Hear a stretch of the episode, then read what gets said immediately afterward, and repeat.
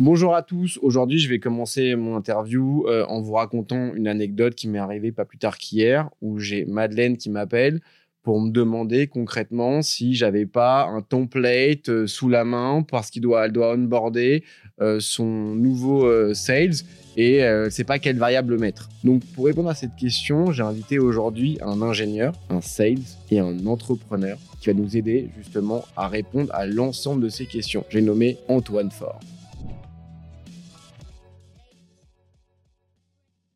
Qu'est-ce que tu penses de ce qu'on appelle un malus? Je m'explique. Je vois de plus en plus, je suis pas de, de, de booster, euh, et le booster, effectivement, ça permet de pouvoir justement ben, euh, aider un top performer à aller chercher les 20% supplémentaires qui vont lui rapporter 80% en plus par Eto. Si aujourd'hui, on a un sales qui vend, qui fait pas ses objets, ou qui vend en dessous d'un seuil de, de renta de la boîte, ou qui fait trop de discount. En fait, ils font des choses qui au lieu d'accélérer le cycle de vente et la marge générée par l'entreprise, finalement, ben, ça permet uniquement de faire régresser. Tu vois, exemple, si je dis, euh, ben, en fait, on ne vend rien en dessous de 10 cas de filles, s'il y a un mec qui s'amuse à vendre à 8 cas de filles, est-ce qu'on peut lui mettre un malus? Et si c'est possible, qu'est-ce que, quel type de malus on pourrait mettre? Et quels sont les dangers du malus ou pas? Tu vois ce que je veux dire ou pas?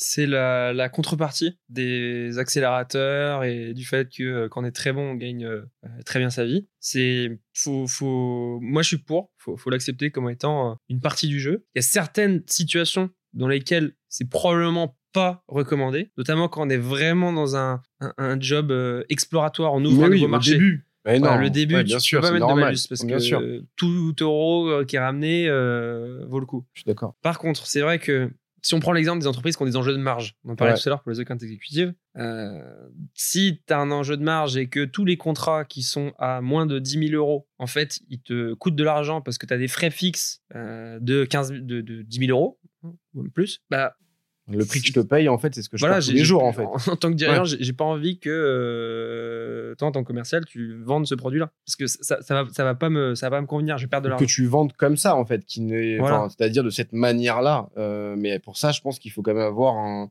un cadre, c'est-à-dire euh, à quel fees, c'est quoi le flat fees minimum, tu vois, genre, et en dessous de ça, qu'est-ce qui va se passer pour toi? C'est-à-dire, on va récupérer ben, le delta en fait que tu nous as fait perdre sur ta com, par exemple, tu vois. En tout cas, dire ce revenu-là, il a un poids qui est moindre, voire il a un poids qui est nul, c'est pas, euh, c'est pas logique. Et après, il y a, donc ça, on va dire, c'est le, malus. Et après, il y a le décélérateur. Donc, décélérateur, c'est un peu différent.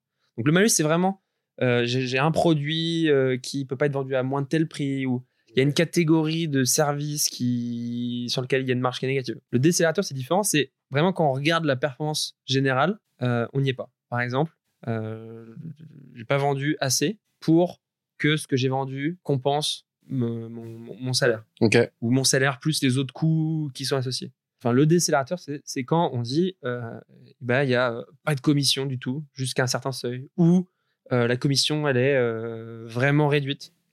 Et, et, en fait, c'est la contrepartie de bah, si tu es de l'autre côté de la barrière et que tu signes beaucoup, tu vas gagner beaucoup. Est-ce que décélérateur et déclencheur, c'est pareil pour toi ou? Euh, On va dire le, déclencheur, c'est un type de décélérateur qui est du tout rien. en, dessous, euh, c'est zéro, j'ai zéro, au-dessus, euh, Décélérateur, tu peux plus mettre une logique de euh, courbe un peu exponentielle. Ouais. là, l'ingénieur, il revient vite, l'ingénieur. Ça revient très vite. Il revient. ok, ok, ok, ok. Par rapport à cette question, est-ce que tu penses que ça peut être accepté ou comment c'est accepté par les sales en général? La chance, je vais me faire des potes. Ah, ils aiment pas trop, forcément, le décélérateur. Mais en vrai, si on leur explique, si on leur dit, en gros, mec, on te donne des boosters, les boosters peuvent te permettre d'atteindre, je sais pas, tes 90K, 100K à l'année, ok? Mais en fait, si tu fais pas le process ou si tu vends moins que X, alors en réalité, tu fais perdre de l'argent à tout le monde. Donc, du coup, en fait, il faut que tu comprennes ça. Et si tu comprends pas par euh, un levier de motivation qui peut être ton portefeuille, Ouais. Bah, enfin, tout comme toi. T'as déjà eu ce cas-là, toi? bah, Je vais pas forcément me faire euh, que, des, que des amis euh, de la même façon, mais normalement, un, bon plan de variable, euh, il est fait pour que les low performers, ils aient pas envie de rester, en fait. Et qu'est-ce qui fait qu'ils peuvent ne pas avoir envie de rester Je suis d'accord avec toi. Je suis... Il y a une des raisons, c'est qu'ils gagnent pas assez d'argent. Mais le problème aujourd'hui, notamment sur toute la partie sales, c'est qu'on est sur un marché qui est méga tendu, tu le sais, et que clairement, euh, c'est limite si on ne doit pas adapter un variable par rapport à chaque sales et ces, ces petites expectations perso, quoi. Tu vois, genre oui, je veux cette évolution-là, machin, mais pas trop travailler, mais assez quand même. euh, mais, euh, mais je veux gagner deux fois plus en travaillant quatre fois moins, mais euh, tu peux le comprendre. Ok, mec. En gros, tu veux pas bosser, quoi. Mais, enfin, peu importe. Mais si on mettait ces malus-là, est-ce que tu penses que ça permettrait à ces boîtes qui le font d'avoir euh, les sales qu'ils méritent, c'est-à-dire potentiellement des mecs qui veulent jouer le jeu, te, se tabasser pour la boîte. Si ça marche bien pour eux, parce qu'ils ont les process qu'il faut, parce qu'il y a l'onboarding qu'il faut, parce qu'il y a le management qu'il faut, alors ils excellent avec les boosters. Mais attention, tu as le même en, en malus. Et si t'as pas tout ça, quel impact ça peut avoir sur une boîte? Tu vois, moi je me dis aujourd'hui, ce que je vois plus, c'est plutôt des boîtes qui ont, enfin pas beaucoup, enfin à part dans, si on sort de la startup nation, ok, et qu'on parle de la vraie vie, d'accord? Je vois plus de boîtes qui ont des très petits va- variables ou des variables qui sont capées, même s'ils vendent du logiciel, ok? Ce qui m'hallucine encore, mais on pourra en reparler, ok? Euh, Mais en gros, ils disent, bon, tu peux faire une ou 25 ventes ou 200 ventes. Genre, par exemple, une grosse boîte, ça m'intéresserait d'avoir ton avis, une grosse boîte de euh, d'assurance, je peux pas la nommer, aujourd'hui, mais un variable de l'ordre de 2 à 3 000 euros par an, capé à leurs sales, ok? Qui fassent 100 contrats ou 2000 contrats l'année. Quel intérêt que les, mecs, que les mecs fassent 2000 contrats l'année? Il y a aucun intérêt. Donc, moi, je connais personne qui est top dealeuse là-bas. OK? Je lui dis, mais du coup, tu gagnes quoi? Ah, bah rien, c'est juste que je me fais chier le reste du temps. Donc, euh, en fait, je préfère dealer, quoi. Mais si on mettait, genre, euh, un malus pour ceux qui atteignaient pas et si on mettait un booster, justement, pour ceux qui excellaient, est-ce que tu penses pas qu'on aurait les bonnes personnes? En fait, souvent, ces, boîtes-là, elles ont des grosses, grosses difficultés de recrutement et des grosses difficultés à, garder leurs leurs commerciaux. Et en fait, c'est pas étonnant. Tu peux, peux pas avoir les, meilleurs commerciaux du marché si les meilleurs chez toi, ils gagnent pas beaucoup d'argent. C'est pas possible.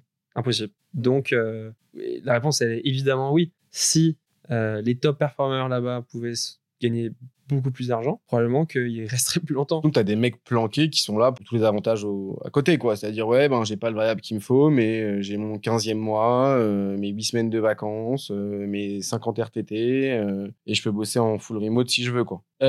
Ok, good, good, good, good, good. Parfait pour ça. Ta réponse aux entreprises qui disent que le variable c'est de la merde et qui veulent pas mettre de variable à leur sales. Qui ne s'étonnent pas de pas recruter les meilleurs sales, tout simplement. Ok. Quelle incidence ça peut avoir sur une boîte de pas mettre de variable à un sales? Quand on le voit d'une perspective différente, on peut mieux comprendre le truc. C'est très beau sur le papier, pas Ouais. de variable, tout le monde Sur se un défonce. polygone. euh. Non, mais on le- c'est très bien, on se dit, euh, ils se battent pour la boîte.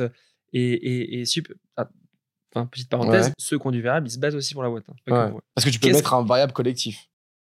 Tu peux mettre une partie de ton variable collectif aussi. Oui, et puis même, euh, tu- c'est pas parce que tu, tu, tu penses à Ouais. ton- non, mais parce qu'il faut arrêter paye de que tu. Je suis d'accord, je suis d'accord. Je suis d'accord. défonces pas pour le 100% d'accord avec toi. Imagine, tu es dans une boîte, personne. Hein, Ouais. tous les personnes. Tu signes un contrat de fou furieux Ouais. qui change mais complètement la vie de la boîte. Ouais. Tu signes un contrat à 1 million, là où euh, jusqu'à présent personne n'avait signé des contrats à plus de 100 000 euros. Est-ce qu'à ce moment-là, t'es pas mais archi dégoûté? T'as pas le seum de malade, Mais t'as un somme de fou.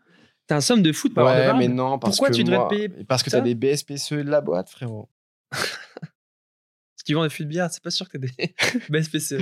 Ouais, ouais, mais alors pour le coup, je pense que là, si on revient au fût de bière, euh, ils ont des super variables parce qu'en plus, en plus, les mecs qui livrent, euh, pour la petite anecdote, les meilleurs sales euh, chez les, les gens qui vendent de la bière sont les livreurs eux-mêmes parce que c'est eux justement qui vont faire du cross-sell avec les bières du moment, les boissons du moment, les discounts du moment. Euh, et donc du coup, ils sont incentivés également par rapport à ça. Euh, donc ça, c'est vraiment une cible extraordinaire pour, pour, euh, pour Cobra notamment. Euh, mais j'en reviens effectivement aux deux gens qui n'ont pas de variable. Bah en fait, est-ce que ces personnes-là, enfin les sales disent pas, bah en fait finalement, euh, je récupère un peu ça puisque j'ai des parts de la boîte en quelque sorte, puisque j'ai des BSPCE. Est-ce que tout le monde est incentivé dessus?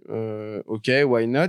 Mais est-ce que finalement t'as pas les sales que tu mérites dans le bon comme dans le moins bon côté, hein, encore une fois. hein. Genre, mais est-ce que c'est pas les sales que tu veux, tu vois, des mecs euh, finalement pas hyper agressifs, euh, pas trop sur du hard closing, euh, qui euh, vont pas faire de prosp, qui font un taf de sales, mais qui sont plus des accompagnateurs de clients, machin. Non, on fait pas de vente, nous on conseille. Ouais, mais tu fais une facture, frérot, au bout d'un moment. Oui, mais enfin bon, ok, d'accord. Tu vois ce que La réalité, souvent, c'est que c'est c'est pas les meilleurs sales. Ok. Point, enfin, point à la ligne au fond. Au, au fond, c'est vraiment que ça. Vous pouvez retrouver cet épisode en intégralité ainsi que l'ensemble de nos podcasts sur wearesales.io. Tous les 15 jours, nous partons ensemble explorer les thématiques et sujets brûlants de la vente B2B. We Are Sales by Dreamcatcher Sales, le podcast créé par des commerciaux pour des commerciaux.